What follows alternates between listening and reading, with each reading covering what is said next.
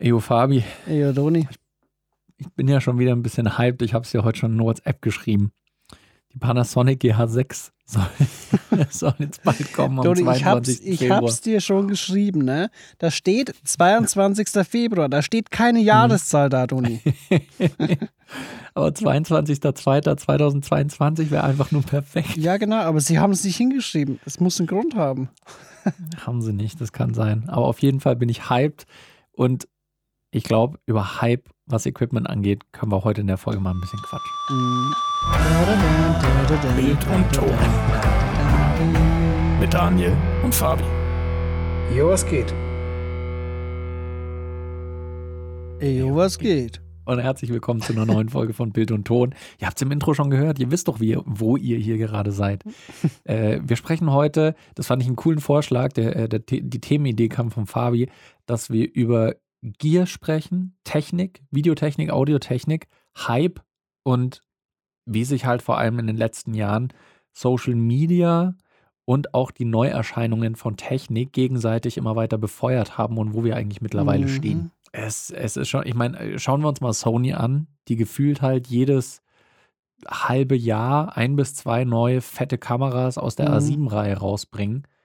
Zumindest fühlt sich so an. Ja, Und eigentlich ist das auch schon, schon absurd. ähm, ja also ich würde ich würd sogar noch weiter hinten äh, anfangen, noch viel früher, weil wir ja ähm, auch in der letzten Folge haben wir auch drüber geredet, ähm, uns so ein bisschen über, über die Lichter ähm, informiert haben, was was aktuell so gibt und was wir, was wir uns demnächst so gönnen wollen, ne? Ja, richtig. Und ähm, ich habe ja auch so ein bisschen, also mit meinem Kollegen im Nebengewerbe, wir haben ja da auch so ein bisschen eingekauft.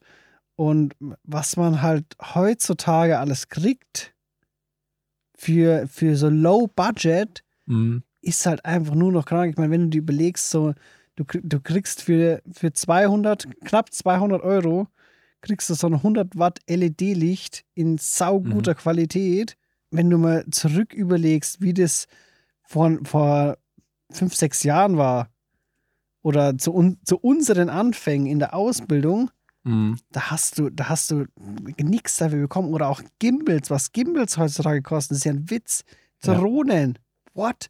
Man kann sich mittlerweile für, sag mal mal, irgendwie 2000 Euro, kann man sich eine gute Kamera, eine Drohne, ein gutes Licht und ein gutes Audio-Setup zusammenbauen, was halt einfach, äh, das ist eine Menge Geld, versteht uns da nicht falsch, aber zu eben einer anderen Zeit, vor zehn Jahren oder so, wäre das undenkbar gewesen, dass man zu dem Preis so eine Qualität kriegen kann. Ja. Und ich glaube, also das spielt alles ineinander. Weil natürlich ist es so, das ist krass, was wir mittlerweile für relativ günstiges Geld an guter Technik kriegen. Aber andererseits ist es halt auch krass, dass natürlich die Firmen, die das machen, verdienen sich auch dumm und dämlich dran. Und die hauen dann halt auch jedes halbe Jahr was Neues wieder Mhm. raus, wo sie wieder Geld verdienen können, weil wir das Gefühl kriegen, wir müssen das jetzt haben, weil das irgendwas Neues gibt, was wir vielleicht gar Mhm. nicht brauchen im Endeffekt. Aber zur Kritik kommen wir vielleicht später noch. Ich glaube, so losgetreten wurde diese ganze Welle von erschwinglichem Filmmaking-Gear 2008, Ende 2008, 2009, so in dem Dreh Mhm. als erstmal die, die, äh, die Revolution im Filmmaking kam, nämlich dass man mit DSLR-Kameras filmen kann, mit Ja. einer richtig guten Qualität. Also damals die Canon 5D Mark II war so der Vorreiter in dem Metier. Damals wurden, wurde dann auch von Dr. House, also einer professionellen TV-Show, die international erfolgreich war, wurde auch einfach auf der Canon 5D Mark II gedreht Mhm. was halt einfach absurd ist. Aber großer Sensor, schönes Bild und das hatte man halt lange Zeit einfach nur von Kinokameras, die damals halt einfach absolut nicht erschwinglich waren für Otto Normalverbraucher. Ja. So eine DSLR kann man sich mit, äh, mit ein bisschen Sparen schon dann mal leisten. Und ich, ich würde sagen, das war so der Startschuss, dass halt die Firmen gemerkt haben, ja ganz ehrlich, wenn wir es schaffen, Equipment, was man fürs professionelle Filmen gebrauchen kann oder so semi-professionelle Filmen gebrauchen kann, wenn wir das zu einem erschwinglichen Preis herstellen, dann geht das, glaube ich, richtig, richtig gut weg. Mhm. Ja, ich glaube auch, ähm, wieso ich auch ähm, im Vorschlag halt Internet genannt habe und auch so, Mhm. so YouTube, ist, glaube ich, weil man hat halt dadurch gesehen, okay, es gibt dann einen Bedarf Es gibt äh, Otto-Normalverbraucher, die halt Interesse an sowas haben. Ja. Und dadurch, dass immer mehr Leute genutzt haben, auch so jetzt in den letzten zehn Jahren, was, was halt dieses ganze Mediengestalter-Dasein, Mhm. das ist ja, wie, wie das, das ist ja so richtig krass gepusht worden in den letzten Jahren. Ja. Und das ist irgendwie so ein Zusammenspiel. Also die, hat, Mhm. man, man, die, die Firmen haben gemerkt, so okay, also durch YouTube hat man gesehen, das ist ein Hobby, so und die Ja. Leute wollen, wollen das auch professioneller machen. Ja. Und dadurch hat es dann auch einfach mehr Sachen gegeben und die Entwicklung ist mehr dahin gegangen. Ja, absolut, absolut. Weil natürlich hat Online-Video eine große Rolle gespielt, gerade wahrscheinlich eben auch YouTube als Plattform, weil dann ist es halt nicht so, mh, dass du irgendwie äh, die Idee hast, oh, ich würde gerne einen Kurzfilm drehen, ich habe da Mhm. eine Idee in meinem Kopf und ach so, ja, Technik müsste ich entweder ausleihen oder ich filme mit einem Schrubbel-Camcorder, der absolut furchtbar aussieht, so, äh, äh, dafür, dass es am Ende ich sehen kann und irgendwie Mhm. meine Freunde vielleicht, denen ich es zeige. Stimmt, ja. Heute ist es halt so, ich mache mir einen Aufwand, lade es auf YouTube hoch und theoretisch könnten sich Millionen von Leute das anschauen. Deswegen ist auch nochmal eher die Chance, dass ich Anspruch drauf habe, Mhm. äh, Anspruch dran habe, dass ich eine richtig gute Qualität abliefern kann. Ne? Und das befeuert, das ist das, was ich am Anfang gemeint habe. Ich habe auch das Gefühl, dass sich das halt gegenseitig befeuert Voll, ja, absolut. dass man sieht, was haben manche jetzt auf YouTube für eine Qualität. Ich würde gerne auch so eine Qualität haben. Was verwenden die für Technik? Ah, okay, Mhm. die verwenden dieses Licht, diese Kamera, dann will ich das auch. Und dann sehe ich irgendwie ein paar Monate später eine Review zu einer neuen Kamera, die die jetzt vielleicht verwenden, wo das Bild dann wieder ein Mhm. kleines bisschen besser aussieht Ja. oder ein kleines bisschen schärfer, wie auch immer. Und es pusht sich dann die ganze Zeit gegenseitig, gegenseitig hoch. Und es ist, hat, glaube ich, auch so ein bisschen was mit der Lernkurve zu tun, also die Lernkurve vom Anwender. Mhm. Zum, zum Beispiel, nehmen wir mal nur ein Beispiel jetzt, äh, Log-Formate. Ja. So, das, das kennt man am Anfang einfach noch nicht. Man ist froh, wenn man so von seiner ersten Schrottkamera zu einer DSLM kommt oder so.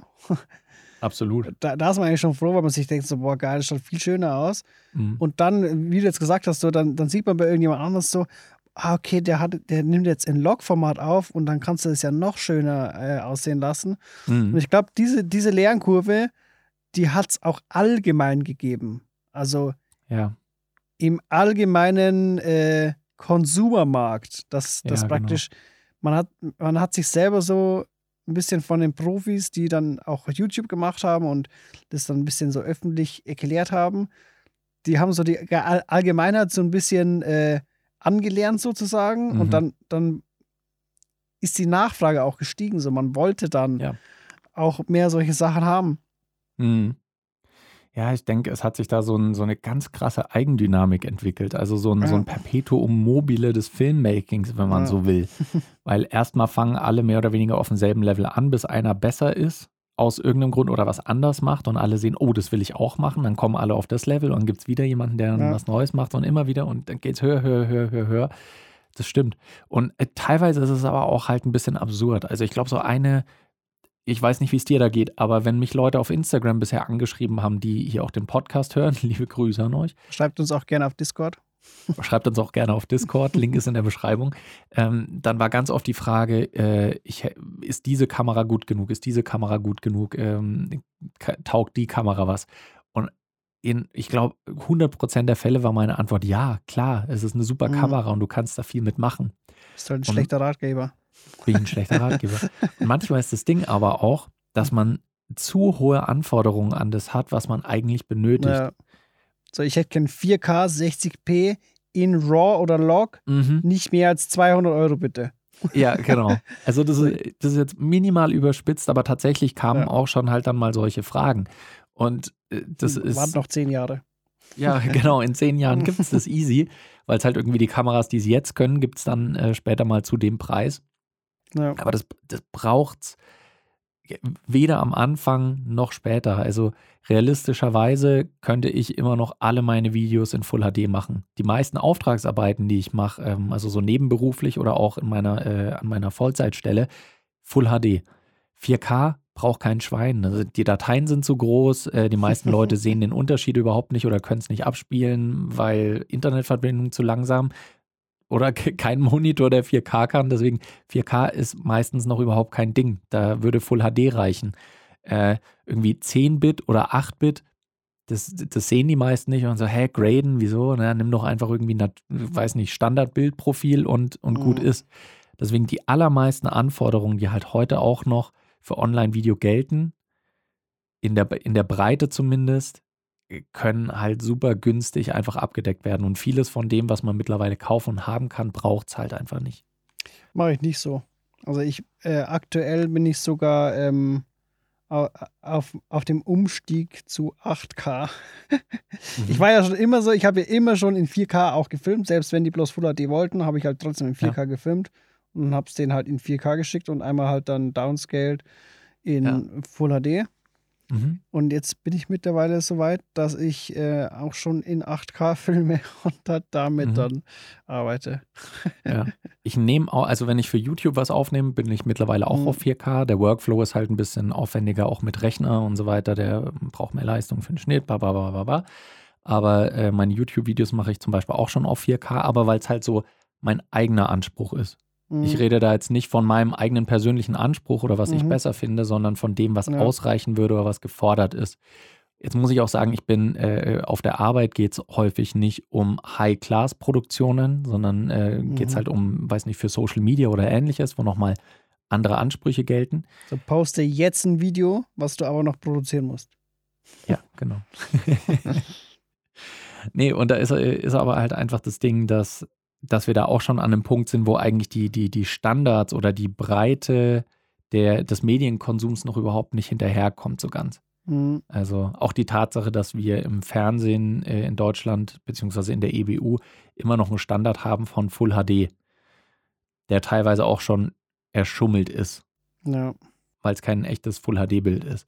Aber mhm. Auch da würde ich irgendwie fürs Fernsehen eine Produktion machen und liefere denen was in 4K, dann äh, sagen die, alles klar, das machst du jetzt nochmal, äh, gib uns Full-HD, du Hund. und da ist das Ding halt auch einfach noch nicht angekommen. Und mittlerweile ist im Internet von der Qualität her fast ein Overkill im Vergleich zur professionellen Fernsehproduktion in manchen Bereichen. Mhm. Es ist echt eigentlich das ist irgendwie peinlich, aber das ist genau, das ist genau dieses Credo, was ich schon immer gehabt habe, warum ich auch damals während der Ausbildung noch geswitcht habe, weil meine, mein, mein eigener Qualitätsanspruch höher war, mhm. als die das da hatten. Ja, äh, ja. Das ist halt, das, das ist halt aber auch so ein bisschen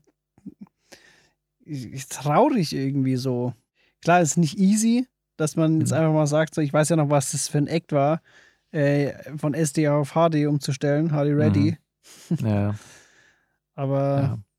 ja. es ist halt, es ist schade. Ja, da vielleicht auch als Erklärung für manche von euch da draußen vielleicht, die die EBU beziehungsweise halt auch Fernsehnormen und so weiter nicht so, äh, nicht so tief drin sind. Die EBU, also die European Broadcast Union, ist ja im Prinzip ein Zusammenschluss von ganz vielen Sendergruppen aus äh, größtenteils Europa, nicht nur Europa, sind auch noch andere Länder drin, aber größtenteils Europa, die sich halt einfach auf Fernsehnormen geeinigt haben, damit man untereinander ideales Material austauschen kann, damit äh, die Infrastruktur einfach fürs Senden, egal ob digital oder über Kabel oder was weiß ich, über alles, halt einfach gleich abläuft. Und es ist halt einfach immer noch Full HD, weil, Fabi, du hast gerade schon gesagt, der, der Umstieg damals auch für kleinere Sender von SD, also Standard Definition, auf High mhm. Definition, war schon ein Riesenakt. Teilweise wurden ganze Studios, das ganze Equipment rausgeworfen, rausgerissen und neu eingebaut, weil man halt einfach sonst nicht diesen neuen Standard erfüllen konnte, weil es natürlich auch mehr Rechenleistung, mehr Netzleistung und so weiter alles erfordert hat. Von daher ist auch irgendwo klar, dass man so ein großes System nicht von einem Jahr aufs andere direkt umschmeißen kann, nur weil man sagt, naja, 4K ist aber ein bisschen schärfer. So, das, das funktioniert leider, leider halt nicht ganz so schnell. Von daher braucht das einfach, einfach so seine Zeit. Aber in, in Südkorea zum Beispiel haben sie, glaube ich, schon 4K als Fernsehstandard. Echt? So, die sind da, die sind da, glaube ich, ein bisschen schneller mit dabei. Ja, ja. Meinst du, dass, dass der Erfolg von Netflix auch ein bisschen damit was zu tun hat? Mm, mm, vielleicht zu einem gewissen Grad. Also Netflix hat ja ziemlich hohe Anforderungen an die Produktionen. Es könnte ja theoretisch jeder von euch da draußen könnte einen Film produzieren wenn der die technischen Auflagen von Netflix erfüllt und äh, von der inhaltlichen Qualität her auch gut genug ist, dann Mhm. könnte der einfach bei Netflix laufen. Also es ist jetzt stark vereinfacht, die, dieser ganze Ablauf, aber so vom Ding her äh, ist es so. Aber diese technischen Auflagen sind halt höher als zum Beispiel beim Fernsehen. Mir fällt gerade ein, war nicht eine unserer ersten Folgen, äh, wir machen eine Netflix-Doku? Ja, tatsächlich, ich glaube irgendwie Folge So, 4 da oder ist- 5. Ja, Ja, da ist uns äh, Klein Coco dazwischen gekommen. das stimmt. Ja, wir hatten ja vor, ähm, das auch mit dem, mit dem Paragliding. Ja. Aber da waren tatsächlich äh, das erste Mal, als wir es machen wollten, war noch das Problem, mh, dass uns die Termine irgendwie zweimal oder dreimal verschoben worden sind, weil das Wetter zu krass war und wir dann nicht fliegen konnten. Stimmt, stimmt, genau. Ja. Und dann kam einfach The Coco und äh, dann geht Paragliden nicht mehr so einfach. Dann war's Das vorbei. müssen wir, müssen wir mal wieder ins Auge fassen. Ich habe aber zu dem Zeitpunkt, weiß ich noch, ich hatte die, die Cam ja ausgeliehen gehabt. Ich hatte die auch kurz in den Händen, die praktisch für die Netflix-Bestimmungen gepasst hätte. Ja, die Panasonic S1. H. Und zu dem Zeitpunkt habe ich gehofft, dass, dass meine Canon irgendwie da auch mal irgendwie zugelassen wird. So, weil die würde ja, Hm. eigentlich, eigentlich würde die ja alles so ein bisschen äh, abdecken, was die S1H ja auch hat, ne? Ich, ich, ich kann es dir gar nicht auswendig sagen. Also das meiste wahrscheinlich schon. Vielleicht Mhm. ist das Ding mit irgendwie, naja, überhitzen. Äh, nee, das kann eigentlich nichts damit zu tun haben. Nee, das ja denen, das geht ja nur ums ja Material. Ja. Naja, stimmt schon. Hm. Müssen wir uns mal anschauen, was da los ist. Aber ich finde es auch interessant, dass du die, dass du die R5 nochmal ansprichst. Die Mhm. R5, die kennen R5, ist ein gutes Beispiel eigentlich dafür. Die ist für einen sehr spitzen Markt eigentlich nur. Also es ist für Leute, die eben mit DSLMs arbeiten, die sowohl Foto als auch Video machen wollen, die sehr hohe Qualitätsansprüche haben, die halt sehr viele Sachen brauchen. Also es halt, eigentlich ist der Markt relativ klein dafür. Aber die Kamera wurde vor Release wahnsinnig gepusht und ähm, äh, gehypt und der Release wurde ganz groß gefeiert von Canon. Und äh, da ist dann zwar auch das eine oder andere schiefgelaufen, aber es, worauf ich hinaus will, ist folgendes. Dass mittlerweile halt sehr viel Technik, weil sie irgendwas Neues kann, sehr krass gehypt wird. Mhm. Und auf YouTube ist es ja mittlerweile so, dass es halt wahnsinnig viele Leute gibt, die dann das Neueste und Heißeste einfach auch testen wollen. Ist ja klar, also keine Ahnung, wenn ich ein YouTube-Channel Mhm. bin, der über Kameras redet, dann will ich die neueste, geilste Kamera gerne testen. Und auch da bewegt sich das Ganze aber so in einer Art Teufelskreis, dass alle YouTuber testen diese Sachen, ist allgegenwärtig und plötzlich haben alle das Gefühl, sie müssen jetzt diese neue Technik haben und sich diese neue Kamera kaufen Ja. obwohl sie es vielleicht gar nicht brauchen, aber einfach nur, weil denen eingeredet wird, das ist das Allergeilste und Beste jetzt. Dann kommt ein halbes Jahr später nochmal eine neue Kamera und dann sagen die YouTuber, ja was, ach so, Sony schickt mir die neue Kamera, ja naja klar, mache ich dann eine Review dazu und Mhm. das geht dann halt auch wieder genau dasselbe. Einfach, dann siehst du 50 YouTuber, die dieses äh, Teil testen und du hast das Gefühl, shit, das Ding, was ich von vor einem halben Jahr habe, das, das taugt mir eigentlich gar nicht mehr. Äh, ich brauche jetzt eigentlich das Neue, weil das kann jetzt 12-Bit äh, 8K In günstiger sogar. in günstiger, 50 Euro günstiger bei Release. Geil. Mhm. So. Und das ist halt irgendwie äh, auch so ein negatives Ding. Deswegen bin ich, deswegen bin ich ganz froh, dass ich bei Canon bin. Aber bei Sony war das ja äh, schon ein paar Mal so, dass die haben was released und dann ein paar Monate später haben sie was released, was günstiger war und viel besser. Zum Beispiel Ja. Sony A7 III, ne? Und bei Canon war es halt so, die, die releasen was und dann releasen die was Neues, was anscheinend besser sein soll, ist aber genauso kacke ist. Mhm. Deswegen ist, juckt, das juckt mich halt dann nicht so. Mhm. ist doch geil. So, ob ich jetzt Scheiße A oder Scheiße B haben will, egal. Oder halt so wie ich bei Panasonic habe, die releasen einfach nie was Neues. genau. habe ich gar kein Problem mit so. Die Ja. posten halt gern irgendwelche äh, April-Scherze. Das ist aber, ähm, ich finde es tatsächlich ganz positiv, weil meine GH5 habe ich seit Release 2017 ist die, glaube ich, rausgekommen. Mhm. Ja, ich glaube 2017 ist die rausgekommen. Habe ich meine GH5. Das ist, mit dieser Kamera arbeite ich nahezu jeden Tag. Äh, und ich habe das Gefühl, also ich, das hat nichts mit Gefühl zu tun. Die ist immer noch ein absolutes Arbeitstier und hat alles, was ich brauche und mehr. Mm, Ich glaube, das ist nur so ein Gefühl. 4K, 60p, äh, 10K, 422, ähm, 10K, All Eye, was weiß ich. ich alles. Äh, ohne Limitation durchgehend äh, aufnehmen, ohne dass die Mhm. heiß läuft. Das geht alles immer noch in dieser Kamera. Ich krieg damit ein hammergutes Bild einfach raus. Und diese Kamera ist halt einfach schon fünf Jahre alt. Und fünf Jahre ist, na gut, in der Technikwelt sind fünf Jahre mittlerweile ein richtig krasses Ding so. Aber man hat halt, in diesen fünf Jahren hatte ich so oft das Gefühl, dass ich jetzt ganz dringend was Neues brauche, weil mir immer auch vermittelt wird, dass dieser neue heiße Scheiß halt dann auch mein Filmmaking verbessert. Ja. Zu einem gewissen Grad tut es das auch. Aber ganz ehrlich, am Ende, äh, wie du es auch in der Folge zu Casey Neistat neulich gesagt hast, du, du schaust dir das Video an und wenn das Mhm. Video gut ist, dann bemerkst du im ersten Moment nicht, ob das jetzt von der 3000 Euro DSLR aufgenommen ist oder von Ja. einem Smartphone. Und ga, ganz ehrlich, so, so Kameras sind, glaube ich, so. Es hört sich jetzt richtig dumm an, weil ich eine R5 habe, ne? aber Kameras sind das Letzte, was ich krass upgraden würde. Mhm. So, ich habe letztes Mal durch mein Handy äh, gestöbert und habe so richtig geile Aufnahmen gesehen von, von der Julie, wie sie irgendwelche Klamotten so trägt und so modelmäßig dasteht. Mhm. Mir so, hä, was ist denn das? Und dann ist mir wieder eingefallen, da hat sie halt für ihren äh, eBay Kleinanzeigen-Shop da, Ja. wo sie ihre selbstgemachten Dinger da verkauft, ähm, hat sie halt Fotos dafür gemacht. Ja. Und ich weiß noch, dass ich ihr das halt so schön ausgeleuchtet habe, so mit der Pflanze Ja, und so ja, ja. ähm, und habe dann das fette Softbox aufgebaut. Und die, die Fotos, klar, das war jetzt nur auf dem iPhone-Screen angeschaut, Mhm. aber die sehen aus, alter High-End, Mann. Mhm. So, deswegen, Licht ist so viel wichtiger, dass man da was Gutes hat. Ja.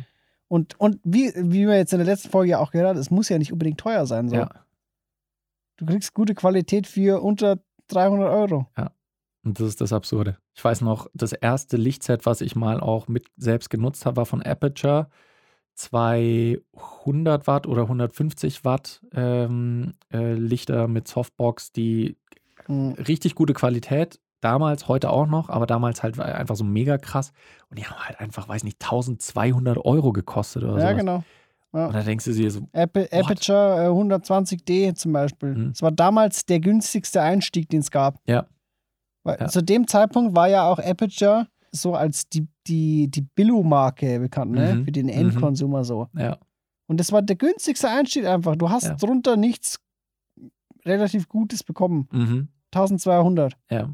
So, und jetzt kriegst du ein Licht, das besser ist als das, für 200. ja. Das ist sehr lächerlich. Also da hat sich viel getan. Ich meine, es ist insofern, es ist ein goldenes Zeitalter für uns, die wir gerne filmen. Mhm. Ähm, Voll. andererseits ist es auch, auch einfach richtig krass. Äh, Aber da muss ich auch sagen, im Audiobereich, da lobe ich es mir eigentlich fast. Da kommt zwar auch ständig was Neues raus, aber da bewegt sich nicht so schnell so viel. Mein Lieblingsmikrofon, was ich, äh, was ich äh, bei jedem YouTube-Video und jedem Dreh einsetze, ist Sennheiser MKH 416. Dieses Mikrofon gibt es seit den 70ern, glaube ich. Also das Mhm. ist auch nach 50 Jahren einfach noch eins der geilsten Mikros. XLR-Kabel, da tut sich eh nicht viel. Recorder, da Ja. kannst du einen von vor 5, 6, 7, 8 Jahren nehmen und der ist äh, noch eine gute Qualität. Da bewegt Oder sich nicht mein so. Mikro hier, das ist, das ist zwar jetzt neu, also neu gekauft, ne? Mhm. aber das ist ja immer noch dieselbe äh, Produktionseinheit. Ja. Sagt man das so? ja, es ist das ist dasselbe Modell Ja, halt. genau. Also da ist ja nichts geändert worden. Ja. Und das gibt es ja auch schon immer. Mhm. Ich, ich glaube, Audiogear, obwohl ich eigentlich eher ein Audio-Nerd bin, aber äh, mein Hauptaudiogear, da tausche ich fast nichts durch. Da, Hm. ich teste gerne neue Sachen. Ich meine, jeder, der meinen YouTube-Channel kennt, weiß, dass ich irgendwie jedes neue Audio-Gimmick gerne ausprobiere, jede neue Funkstrecke und so weiter. Aber das ist halt, da weiß ich, das ist Hobby. Das ist nichts, was ich muss, Mhm. sondern äh, weil ich es irgendwie will. Ich, ich würde mir verlogen vorkommen, wenn wir als Schlussgedanken von dieser Folge äh, sowas sagen würden, wieder wie, äh, ja, äh, wir haben so tolle Technik, aber Technik ist nicht so wichtig wie dies und das. Weil ich meine, wir haben schon so viele Folgen gemacht, wo wir auch über Technik reden, weil natürlich, wir finden es auch geil. Das ist ein Hobby von uns. Ja, voll. Ich glaube, das Einzige ist, dass wir uns, dass wir uns bewusst darüber sind, dass das auch einfach ein Hobby von uns ist, dass das auch eine Sammelleidenschaft ist, die wir vielleicht ein bisschen einschränken sollten. ähm, aber dass wir es natürlich auch verdammt gut haben, dass wir diese ganzen Möglichkeiten haben, Ja. die uns auch helfen, einfach rein technisch gesehen jetzt wahrscheinlich so leicht, so gute Videos zu machen, wie einfach äh, noch nie zuvor in der Menschheitsgeschichte. Punkt. da wir schon wieder über der Zeit sind, nehmen wir es jetzt einfach als Schlusswort. Und Ja. äh, wenn ihr uns noch irgendwelche Wörter entgegenschleudern wollt oder uns sagen, ähm, was wir für technikgeile Geldhuren sind, äh, dann könnt ihr das gerne auf unserem Discord-Server machen, der unten verlinkt ist in den Shownotes. Wir freuen uns über jeden und jede von euch, die neu dazukommt. Oder ihr merkt euch einfach den Link, der ist folgendermaßen dsc.gg slash Bild und Ton. DSC sowie Deppensportclub.gg sowie GG, also Good Game, slash Bild und Ton. So nämlich. Und du glaubst, das merken sie sich jetzt leichter, als dann einfach in die Safe. Shownotes zu gehen und auf den Link zu Ja, klicken. natürlich. Deppensportclub.gg slash Bild und Ton. Ja. Okay, merkt's Easy. euch. Hauptsache, ihr kommt auf unseren Discord-Server. Ihr könnt, ihr könnt äh, bei unserem Oscar-Spiel mitmachen. Stimmt. Ähm, es wurden die Oscar-Nominierungen schon, warte mal, letzte Woche, also am 8.2. veröffentlicht. Mhm. Und der Fabian und ich, wir werden ein kleines Oscar-Game hosten, wo ihr mitmachen könnt, eure Tipps für die Oscars abgeben könnt, welche Filme in welchen Kategorien gewinnen. So. Alles klar. Dann bis zur nächsten Folge. Vielleicht sprechen wir uns ja auch vorher auf Discord. Und ansonsten eine gute Zeit. Bis dahin. Ciao, Leute. Ciao.